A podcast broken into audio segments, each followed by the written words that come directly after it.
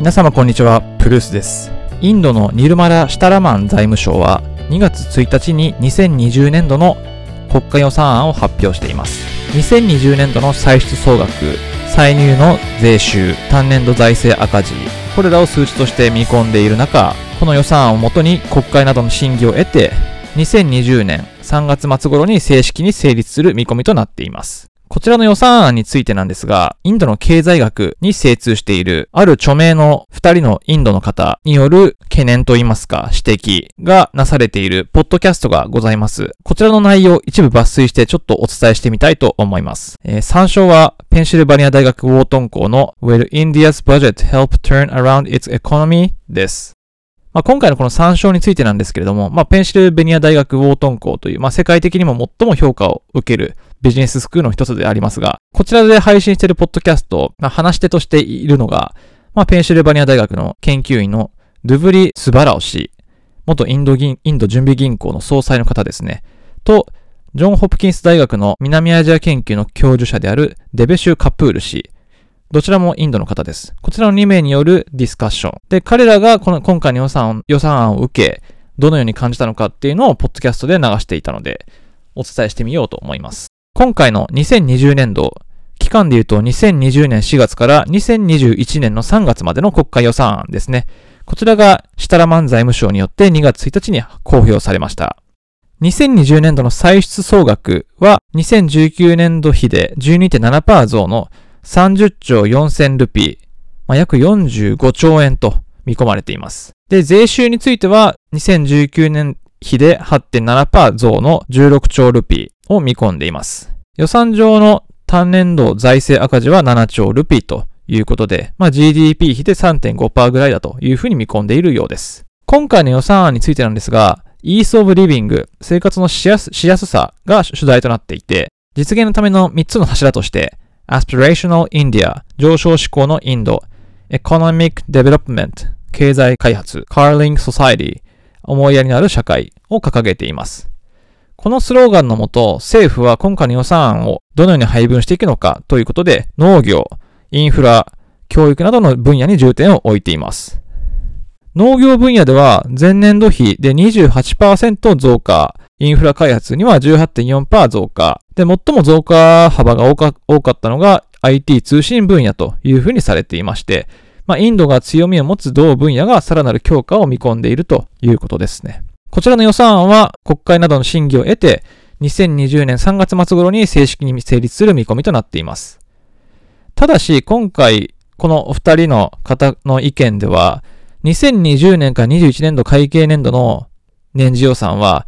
国が本当に直面している大きな問題の重大さというのを認識していないというふうに指摘。まあ、実際にモディ首相が2024年から2025年までには現在の2.9兆ドルの GDP を5兆ドル規模へと発展させていきたいというふうにも発表しているので、これを達成できるかどうかも今回の予算案に関わっているとも言えるでしょう。ただ、このお二人によると、今回の予算組によって、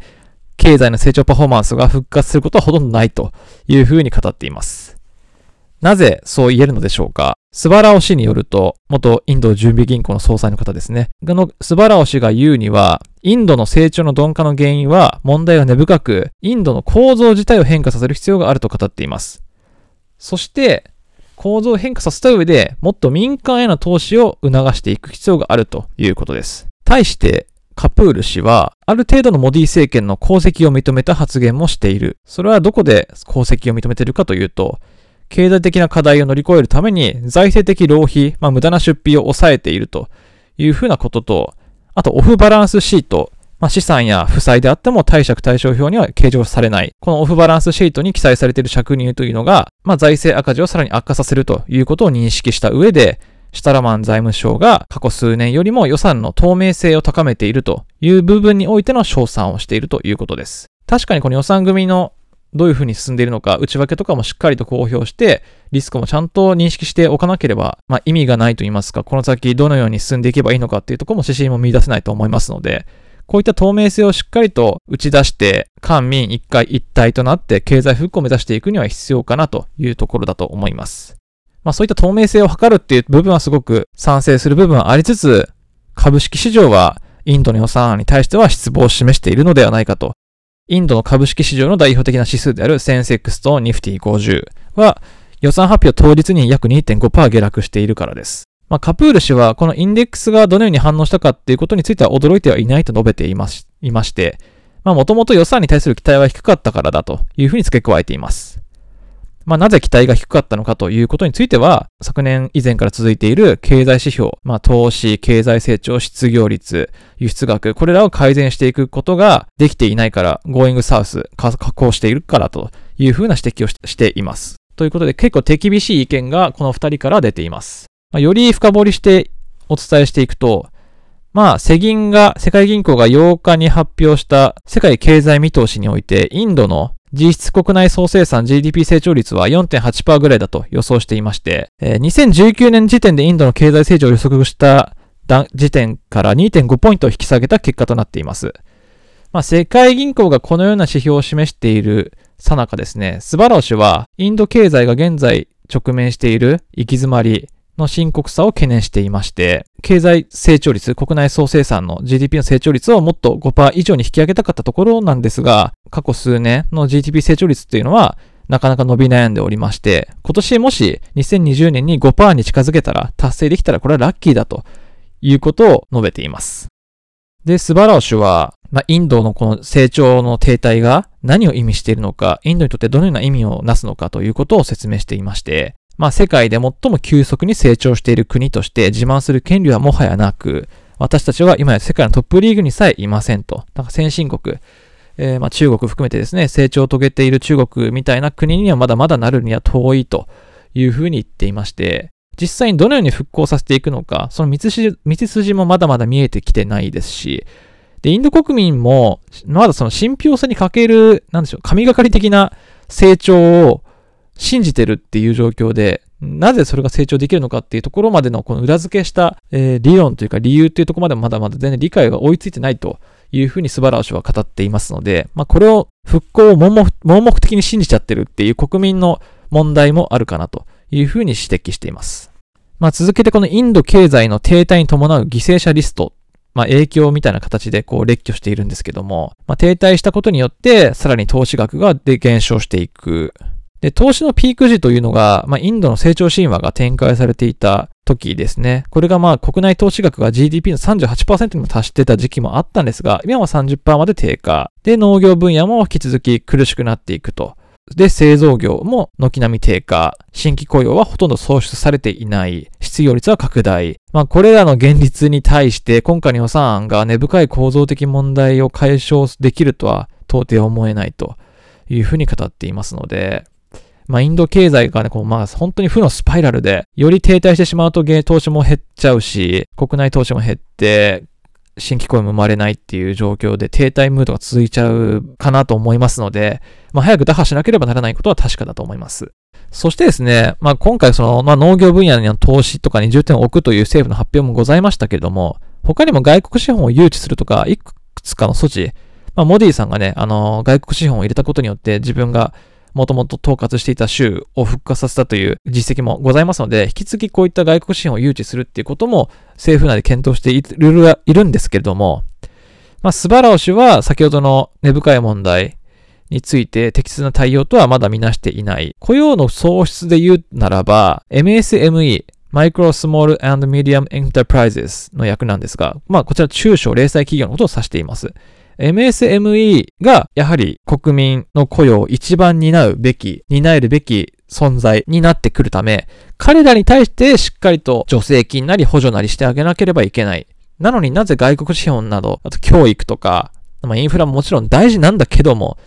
雇用とかを使ってもっとお金をね、民間に回していくためには雇用を生まなければならないし、それを一番担う担い手としては MSME が一番適切なはずなんだから、彼らに貢献していけるような予算組みしなければならないというふうに言っていまして、まあこれらの外国資本の誘致とかインフラとか、まだそんな先でもいいんだよみたいなことで非難をしています。まあ、確かにその通りじゃないかなというふうに思いますね。まあ実際に中小零細だと経営も厳しい部分もあると思うので、経営がうまくいけばもっと彼らも軌道に乗っていくっていうところもたくさんあると思いますので、そういった意味でもね、しっかり彼らをサポートしてあげる。それが結果的に国民全体の経済を潤うことになるということが言えるかなと思います。そして予算組に対しての次の議題なんですが、問題の渦中にある金融セクターという話が出てます。主に銀行ですね。彼らが金融部門が直面している課題についても予算案の中でしっかりと課題を認識して改善していく道を提供して欲しかったとカプール氏は述べています。で、これ実際お金をね、回していく立場にあるのはやっぱり銀行さんなんですよね。なんですけれども、彼らも実は資金不足に陥っていたりとか、企業の借り手がもういないとか、仮想にも貸せない、貸しても不良債権で結局貸し倒れになってしまうとかっていうことで、なかなかこうニッチもサッチもいかない状況が続いているというのも金融セクターの問題点として挙げられています。インド政府は2016年に倒産及び破産法の措置を講じて、そのような状況から抜け出す方法を見つけようとしたんですけれども、まあこの時ね、あの公的銀行、まあ大きな銀行を資本増強することによって貸し出しの増加を見込めるとしていましたけれども、まあこれによってね、過去2年間で、まあ、2.1兆ルピー、約320億ドルという莫大な額がね、割り当てられたにもかかわらず、大きな成果は今のところ見込めていないですよね。ですので、まあ、この問題については、まあ、インドでは今この双子のバランスシート問題ということが今あるんですけど、この予算案が双子のバランスシート問題に対処していないんじゃないかなというふうなことも指摘しています。で、双子のバランスシート問題というのは、民間企業の負債が多く、銀行も不良債権で悩まされている状況のことです。お金を回したくても回せない、借りたくても借りられないとかってことですね。で、これに対処することが望まれているんですけども、まだ残念ながらモディ政権はしっかりした戦略はまだないんじゃないかなというふうに指摘されています。で、政府自身もね、借入を抱えておりますし、まあさらに双子のバランスシートの問題が悪化してきて、財政上の制約が厳しくなってくると、銀行もより貸し出しづらくなってしまうとかっていうことで、こう、負のスパイラルに陥ってしまいかねないので、の双子のバランスシート問題もいかに解決していかなければならないかなということをしっかりと議論するべきだと話しています。まあ、ただ今回ね、その改善させるために今後もそれが続くかどうか、資本増強を公的銀行にやるかどうかっていうことについて多分やらないだろうというふうにカップル氏を予測しています。まあこれはなぜかというと結局入れても何も改善見込めてないからっていうのは一つあるんですが、このガバナンス改革っていうんですかね、金融機関のこのガバナンス改革をしない限り収益性や貸し出し増加はできないかなというふうにカップル氏は指摘しています。このガバナンスっていうのは、まあ日本でもね、金融機関、大きな銀行とか含めてガバナンス問題っていうのはたびたび指摘されてきておりまして、まあ、古い慣習にとらわれないということで、まあ、新しいビジネスモデルを改革していき、よりなんでしょう、まあ、フィンテックのようなね、新しいサービスを打ち出したりとか、よりユーザーの求めるニーズに合わせて、あり方を変えていかなければならないという、まあ、金融機関としての、まあ、社会の後期でありつつもね、より新しくアップデートしていく必要があるんですけども、インドもかなりこのガバナンスの観光というのが非常にまだまだ古いと言われておりますので、まあ、この古い体質である今のインドの公的銀行の体質を抜け出さない限りは、いくら貸し出し増加を見込んで資本増強しても、彼ら自身が変わらない限りは貸し出すことができない。まあ、このガバナンスっていうのは非常に問題視されているということです。まあ、また、あの、予算の中で、この二人が指摘している中、一つは、政府はですね、今株式をいくつか保有しているんですけど、会社の。これらをいくつか公的部門の会社に売却することを、えー、示唆していまして、これによって300億ドル、を調達するという野心的な計画があります。で、これら売却する株式の中には、インドの生命保険会社、航空会社も含まれておりまして、まあ、これらを売却して資金調達して、まあ、予算の中でお金をどっかに割り当てるかっていうことを考えているらしいんですけれども、まあ、まずこの狙いについては、まずそのお金を調達できるということ。